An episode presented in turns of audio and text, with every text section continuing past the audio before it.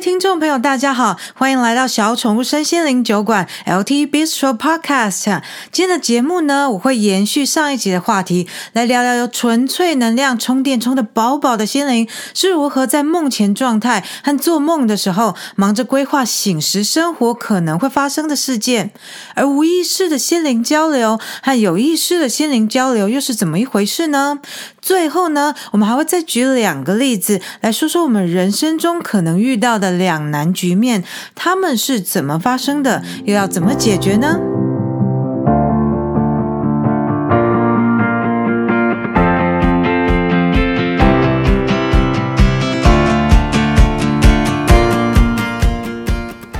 来谈一谈一个观念哈，叫做梦前状况或是梦前状态。那英文对应的呢是 pre-dream states，它指的是啊我们的内在实相跟梦之间的一个状态。那之所以会谈到这个介于内在实相跟梦境之间的梦前状态，是因为啊我们要一步一步的来解释我们如何从内在实相的这个广大资料库里面去汲取我们对我们来说有重要意义的事件可能性所需。需要的原料，然后呢，加以像是就是像写软体一样去把它编码之后，再透过梦境的模拟，或者说你也可以说是试车啊，test driving。最后呢，然后就在那个物质实像中，在各种条件都符合的状况下，让一个事件随之发生。那这里呢，我是觉得用写电脑软体啊，或是那个智慧型手机软体的概念来说明，这样会蛮容易懂的。嗯，写软体这件事。你也可以说是在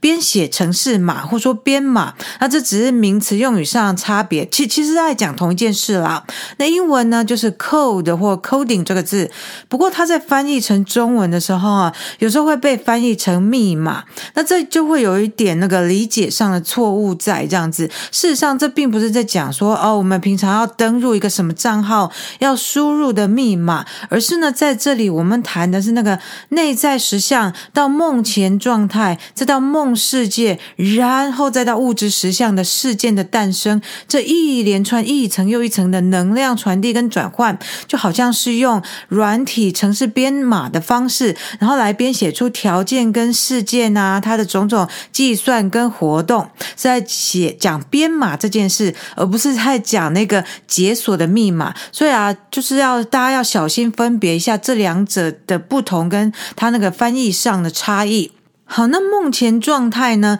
简单来说，就是当你在做梦的状态的时候，但是你的梦境的那个故事，那些你好像记得或是不太记得的场景啊、人物啊，跟那个剧情在形成之前，你就是在一个梦前状态。哎啊，这好说好像跟没说一样。哎呦，是这样子啊，就是说哈，在梦前状态的时候，虽然那个故事跟事件还没有发生，可是其实你已经在梦里面把那个戏棚子搭起来了，舞台已经搭好了，然后灯光也都架好了，音乐也已经选好了，就等你上场去，就走上舞台去。等去演出那出戏的时候，那这个就叫做梦前状态。那这个时候呢，在梦里面，当你走上舞台的时候，其实你就是从梦前状态进入到那个做梦的状态，就开始有梦境、有故事、有情节、有画面的那个状态。那这就表示呢，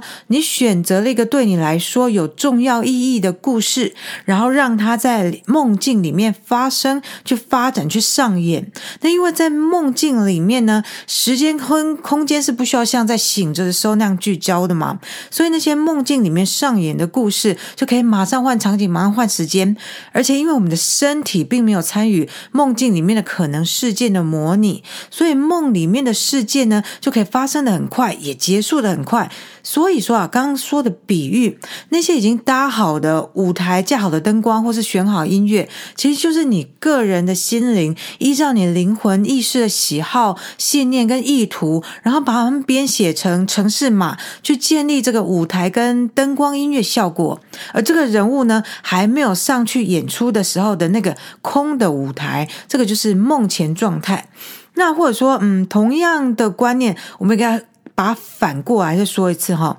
你梦境里面的舞台跟灯光以及音效，是你自己的城市码建立出来的，而这个城市码呢，是依照你的灵魂意识的喜好、信念跟意图去编码编出来的。然后呢，这时候你走上舞台，然后开始演戏，去尝试在这种城市码的编写条件之下，各种可能性的人生事件是可以如何的上演。而且在梦里面，你可以很天马行空的去演出各种可能性。最后呢，你就会选择出一些真的很符合你意识的喜好的剧码。那当你走上梦的舞台开始演戏的时候，开始尝试事件的可能性的时候，你就从梦前状态转移到做梦的状态了。所以说啊，梦前状态是没有像是故事剧情的那种很实质的事件在上演、在发生，因为那个时候你进入到你的内在实相，那那个实相里面呢，并不是由我们类似醒时生活的实质事件所组成的。那个内在实相性质啊，是跟醒时生活实相是不一样的，而且是让你处于一种很广阔的经验可能性里面。那在那个梦前状态中呢，你也是觉知。是自己那个较大的心灵，Your own greater psyche 的所有活动。好，到目前为止呢，我们是把我们睡着之后啊，我们到底处于什么样的状态，又加入了梦前状态这个观念，来更详细的去描述它、认识它。那其实赛斯老大他之前也花很多篇幅在谈梦世界，不过到这边我们可以看到哈，他其实有他循序渐进的方法，只是他前面必须铺很多很多的梗，然后先协助我们就是扩展意识到某种程度之后，才告诉我们说梦的世界。啊，它不是只是一个层面而已，然后才能够再继续把梦这个世界又一层一层剥开来讨论。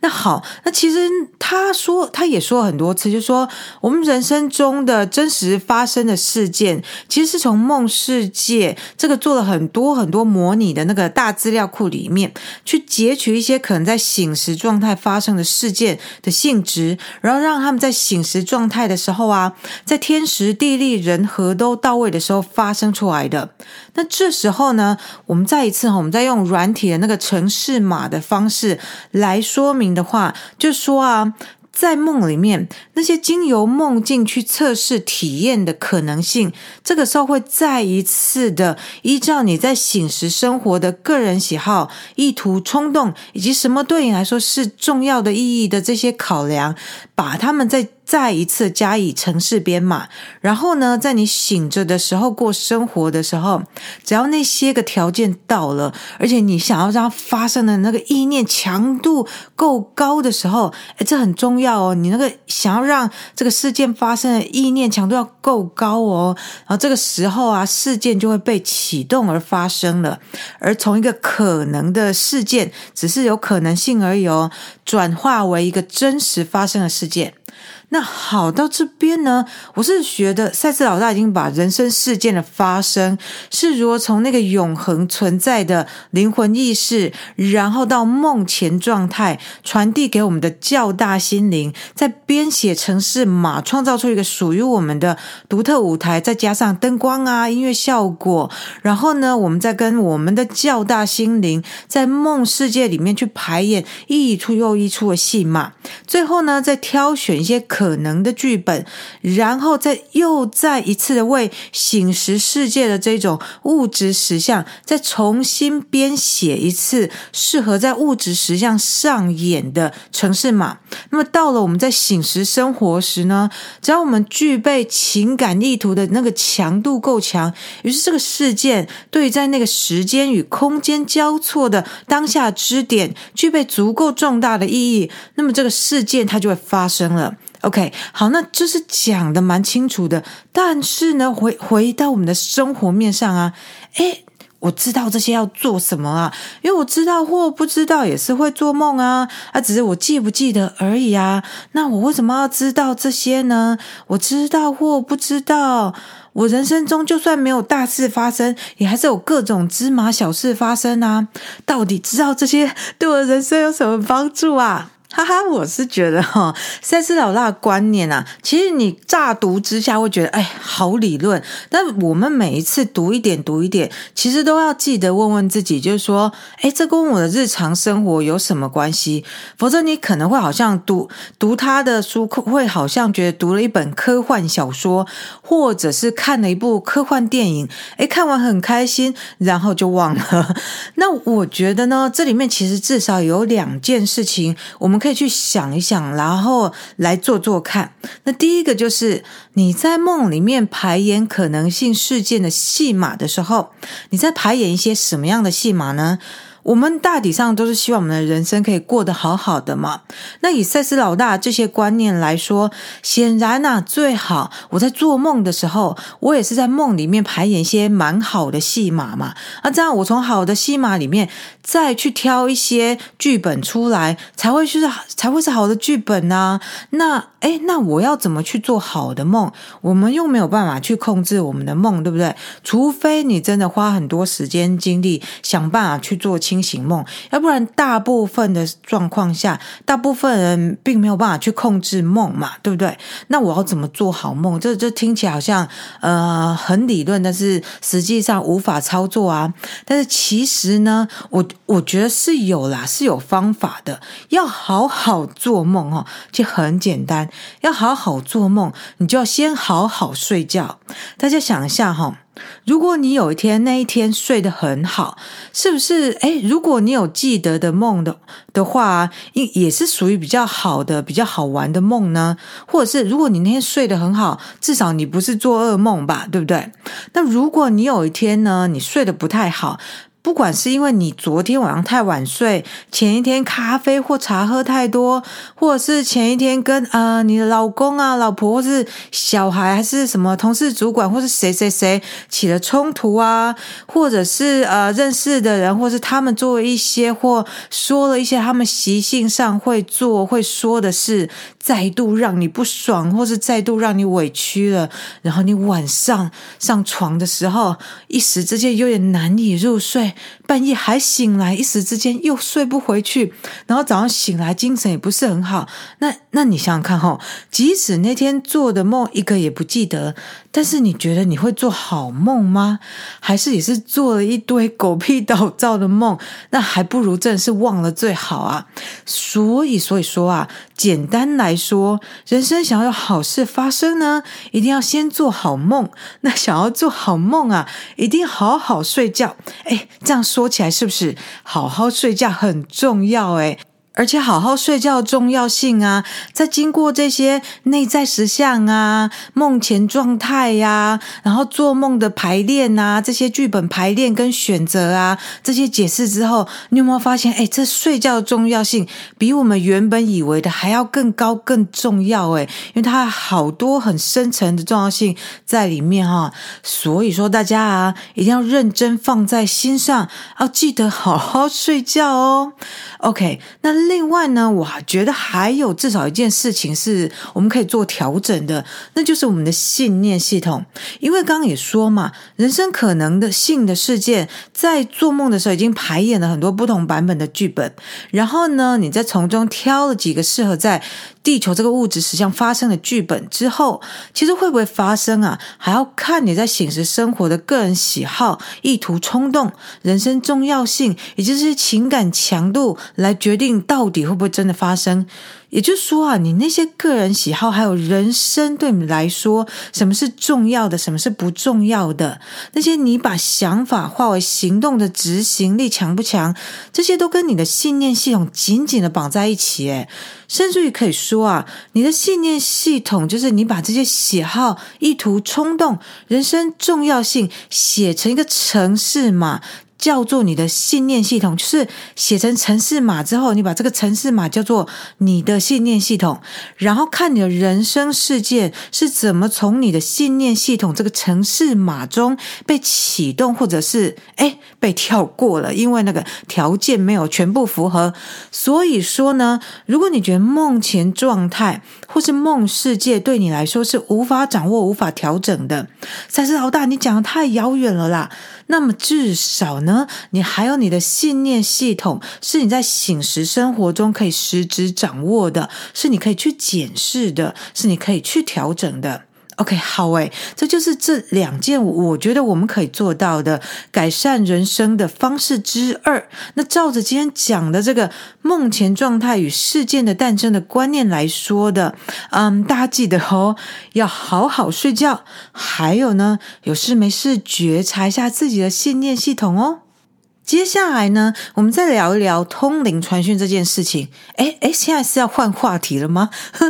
呃，听起来好像是啦，但是其其实是有连贯性的。就说哈，前面我们刚刚讲说，在睡觉做梦的时候，当我们进到内在实相，然后在梦前状态和我的意识、灵魂意识沟通交流的时候，其实这些能量跟资讯，如果没有以做梦的方式演出来，把它符号化、象征化的话，其实我们几乎是记不得的，那我们能够记得的，就是那一些有以我们醒时生活的这个物质世界的象征去演出来的梦，因为那样的梦境我们是比较可以记得一些的。好，那这也就是说啊，在梦前状态的时候，当我们遨游在我们的内在实相的时候，这个经验其实我们没有办法有意识的知道，我们。并没有办法有意识的记得，也就是说，我们没有办法直接的去感知或是经验这个内在实相。嗯，或我更精确一点说，我没有办法以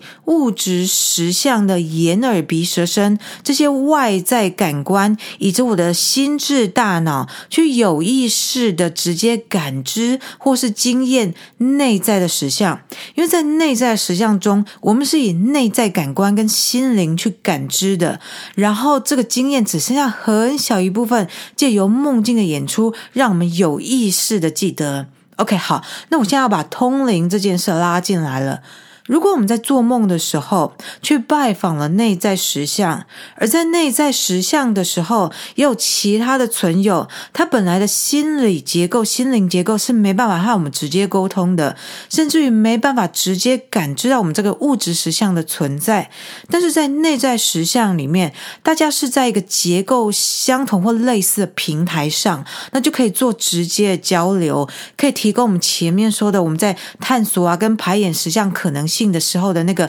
资料库，那么这个时候呢，那些本来好像跟我们无关紧要的其他存有，哎，就突然变得好像跟我们有一些关系了耶。哎，那那那那些其他存有是是什么存有啊？嗯，他他们其实有可能是我们的未来，就像赛斯之于 Jane Roberts 这样的这样的状况，这样的关系。那嗯，说到这边，我们先稍微岔开来聊一下哈。不知道大家之前有没有听过，或是记记不记得 Jane Roberts 她通灵赛斯这件事情是怎么开始的？嗯，话说呢，Jane Roberts 她从少女时代开始，本来就是一个很有灵气的女孩，但是她其实一直到大约三十四岁的时候，有一阵子呢，她跟她老公 Roberts 很就还蛮喜欢玩灵验盘这个游戏。那灵验盘这个游戏其实就蛮像碟仙这样子。那他们玩了几次之后呢，突然有一次有一个存友就透过灵验盘跟他们说，他叫做赛斯。然后从此之后呢，这位赛斯就一直出现。而且不久之后啊，Jane Roberts 他就不再需要透过灵验盘，而是可以让赛斯直接透过他做口语的通灵传讯。但是呢，赛斯他后来是有跟 Jane 他们讲说，其实，在 Jane 很小的时候，他就已经开始帮他做训练，让 Jane 可以感应到赛斯。只是那时候 Jane 是无意识的感应。那然后呢，直到三十四岁的时候，赛斯才觉得。OK，时候到了，现在可以让 Jane 在有意识的状态下和他沟通联系。也就是说呢，在 Jane 大概三四岁，透过灵验盘有意识的接触到赛斯之前，他是在无意识的状态中跟赛斯联系的。那那个联系方法究竟是什么呢？其实我们也无从得知啦，因为除非说 Jane 他们在出版的赛斯早期课 Early Sessions 有谈过。那不过呢，从《心灵的本质》这本书里面，赛斯在谈到梦中实相和醒时实相的时候所触及的这些观念，其实我们可以知道说，在那个内在实相层面上，我们是可以在无意识的状态下和自己的本体接触，和我的其他的我接触，和未来进化后的我接触，而且呢，也可以和其其他的存有接触。而这个广义来说啊，其实就是一种通灵了。呃，不过你可能会觉得说，诶，你这样讲，你好像把通灵讲得太广义了，诶，这样来说，就不就是每个人都会通灵吗？因为每个人都会睡觉进入梦世界啊，啊、这没错啦。照赛斯老大的说法，其实每个人都会通灵啊。OK，好啦，好啦，那我们我们先不要讲太广义好了，先回到刚刚说的哈，其他我们所不知道的那些存有，那些以不同的心理结构存在的存有，他们就有可能在我们睡觉的时候出现我们的内在实相，然后呢，就看他们想不想让我们记得啦。如果他们想让我们记得他们和我们接触的话呢，我们就产生梦境，就是嗯，比方说你可能也有听说过古往今来，就是大概会有听说过有些呃奇人异，他们具有异能这样子。那这些人就会说哦，他们会做预知未来的梦，或者说哦，有神明到梦里面给他们一些指示。那其实呢，就那个操作面上来说，就是透过这样的方式来接触的，来给人类一些资讯的。那当然，赛斯在这里是要说明那些在梦里面收到高灵传讯的人，这整个过程啊，在多次元实相里面是如何发生的。那这并不是要反过来说啊，每一个说有神明或高灵或是过世的亲人有在梦里面传讯息给他的人，他所说的就的确是这样发生的。OK，好，那我们再回到赛斯老大这边哈，他这时候是说到，他透过 Jane Roberts 通灵传递他想要传给我们的讯息，就好像他透过他自己的梦世界。来到了我们的世界。那赛斯他曾经说过，他在地球轮回转世过很多次。比方说，他以前曾经当过教皇，也当过贫穷家庭里面好几个孩子的妈。但他现在已经不再直接体验地球这个实相了，他已经离开地球这个物质实相了。可是呢，就是因为他已经脱离了地球人这种非常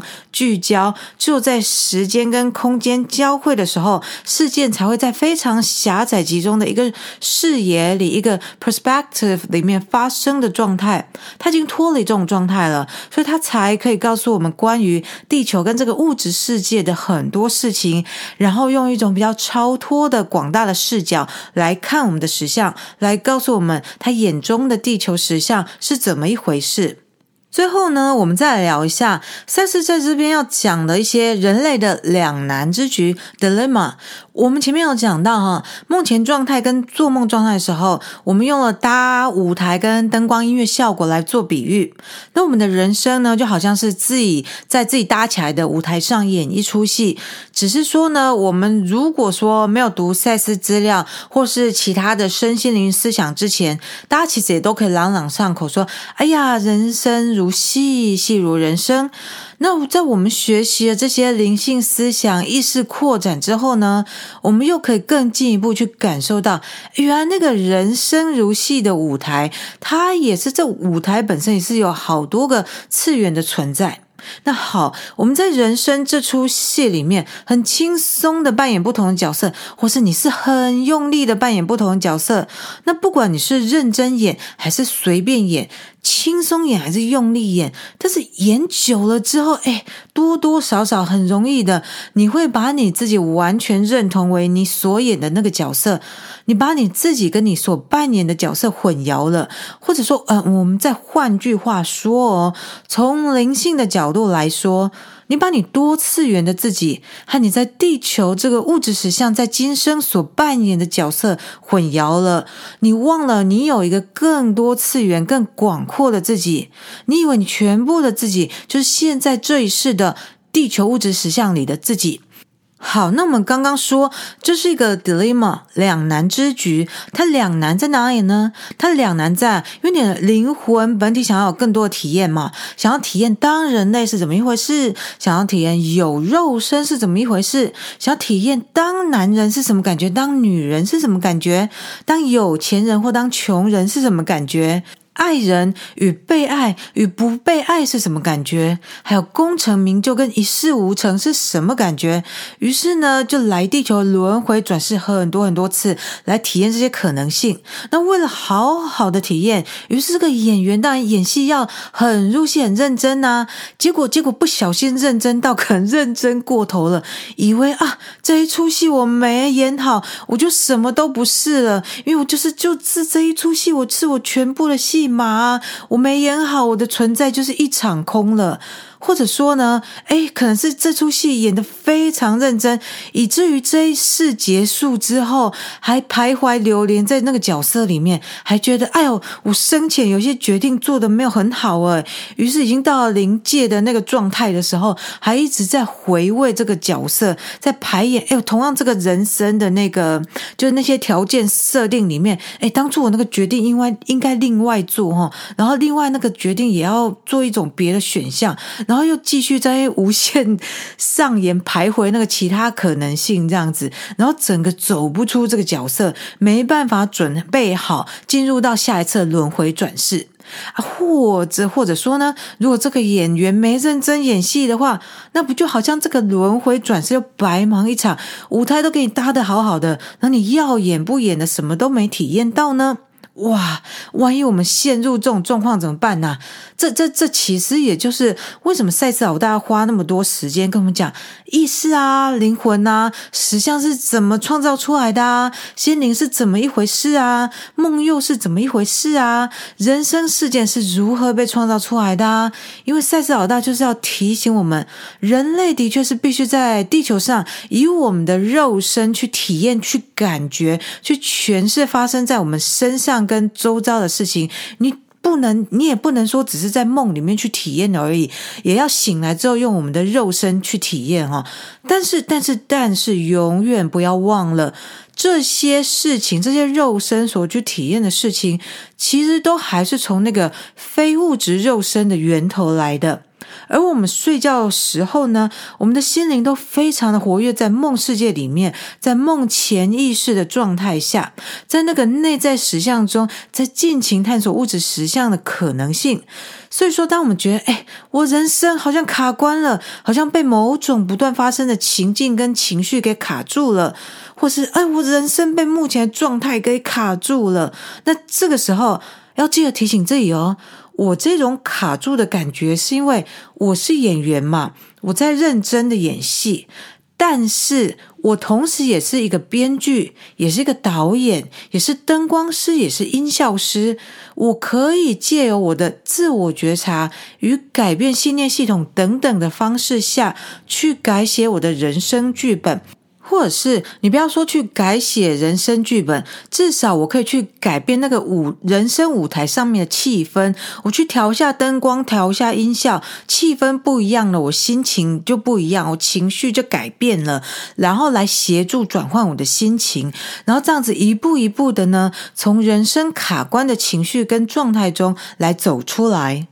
好，这样听起来好像不错哈。不过到这里呢，如果你很仔细的去想想看，其实这又会有另外一种两难之局产生哦，又有另外一个 dilemma。诶，怎么说呢？嗯，我们刚前面说到，如果演戏演到人生卡关的剧嘛，但是你又不想要人生卡关，这个整个卡到这出戏演到底，你你还是想要去翻转人生，或是就是调整微调人生，那怎么办呢？嗯。嗯，我们刚说哈，要提醒自己去检视自己的信念系统，改变自己的信念系统嘛。诶，但是啊，我怎么觉得这里有点鸡生蛋，蛋生鸡？就说我形成我的信念系统，所以我这一生这个设定才有我自己某种个人性的风格存在嘛。那如果我的信念系统是拥抱所有可能性，什么东西都喜欢，什么东西都想体验，那这样我根本好就好像，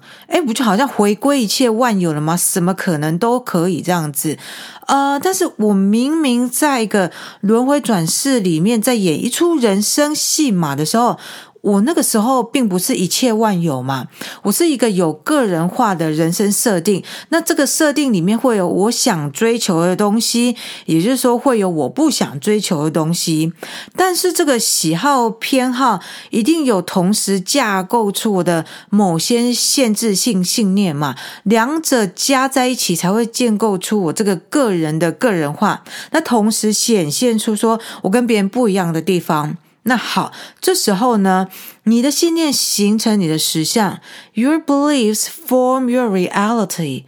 你的信念建构出你所知道的世界。Your beliefs structure the events you know。所以，既然我必须有个人化，个人化形成了我的信念系统，我的信念系统驱动了我的事件发生。那我久而久之，生活里面虽然有一些我想要做的事情发生了，但是我信念系统里面的限制性部分也会让其他好的可能性发生不了，或是让一些不好的事情发生了。然后这些不好的事情呢，不好的部分就开始。变成恶性循环。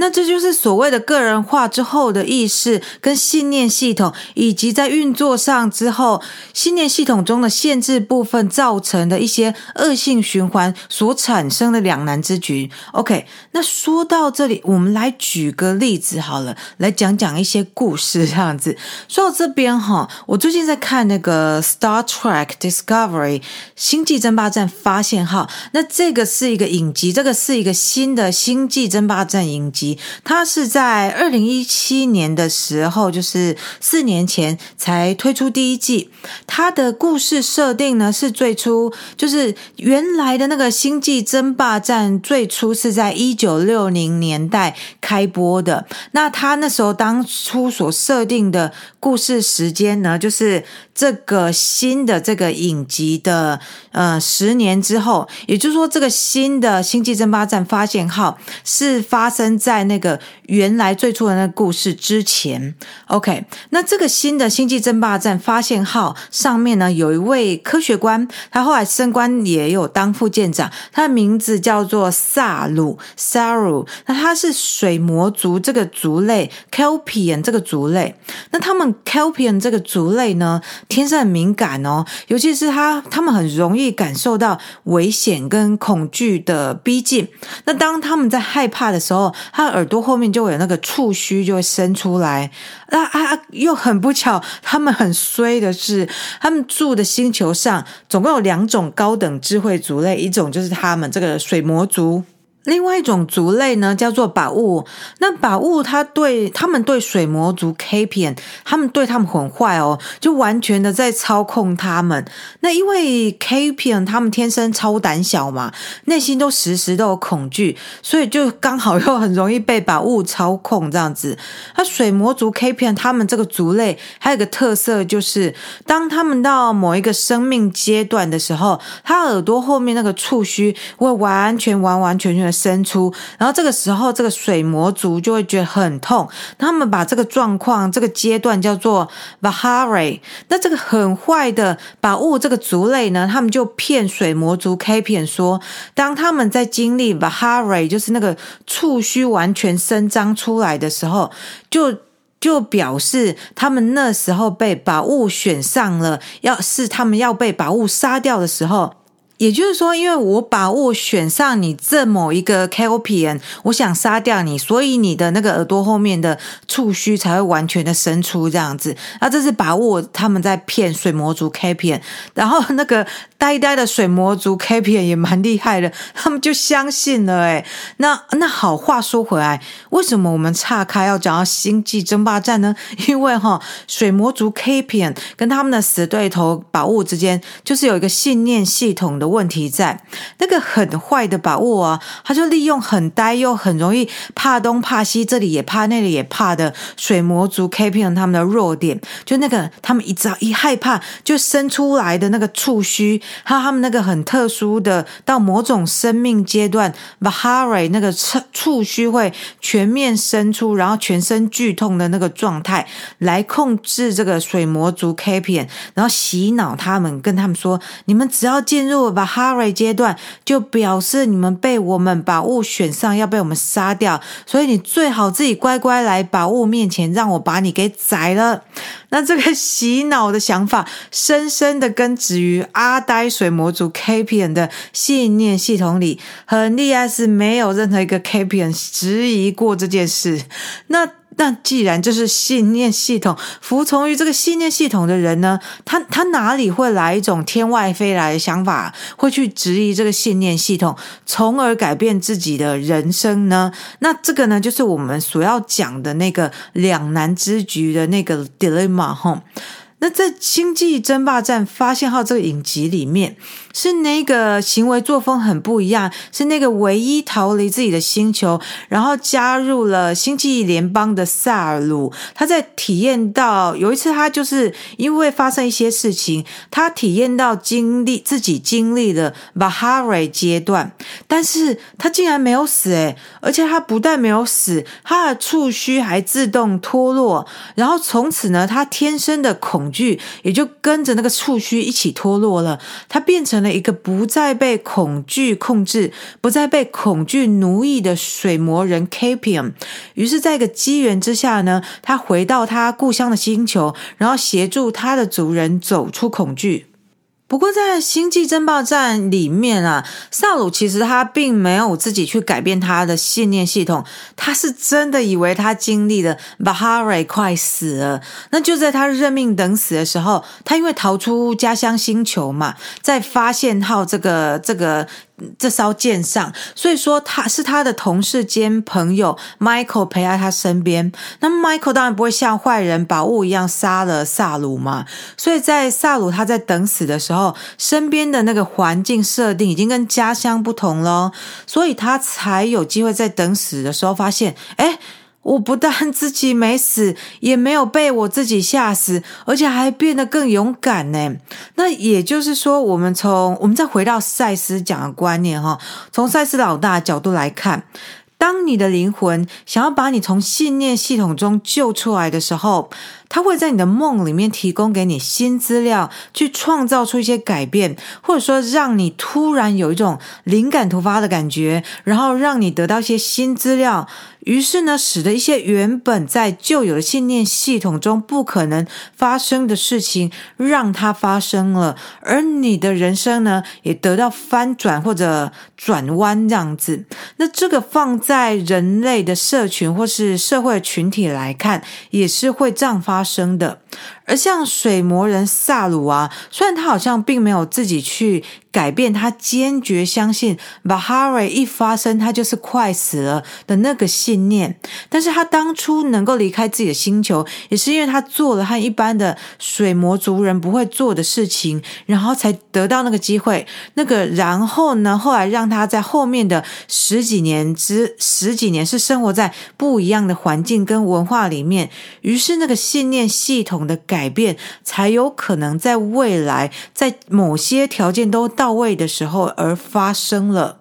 好的，今天我们的节目呢，谈到了梦前状态 （pre-dream states），也对于醒时生活事件的发生又加入了更多的讨讨论，然后再从醒时进入梦乡，再更深一层进入梦前状态，和我们的心灵意识或是其他存有啊，其他不同类型的心灵结构有了连接与交流，然后在这样的层面上呢，来认识我们那个更大的心灵、更多次元的自己。最后呢，又举了两个 dilemma 两难之举的例子，来讨论这些观念跟我们的日常生活之间的关联性和应用性。那如果你对今天的内容有任何的感想、疑问或心情，欢迎到脸书粉丝页赛斯盐酥鸡留言给我，或者是到我们的小宠物身心灵酒馆的网站 ltbistro.com 来逛逛，订阅我的电子报哦。OK，好的，那就感谢大家今天的收听，也请你们吃持续追踪我的小宠物身心灵酒馆 LT Bistro Podcast，继续听我在这里说书赛斯和新时代身心灵成长话题，让我们共同在灵性中有所成长，让我们的生活一点一滴越来越美好。下回见。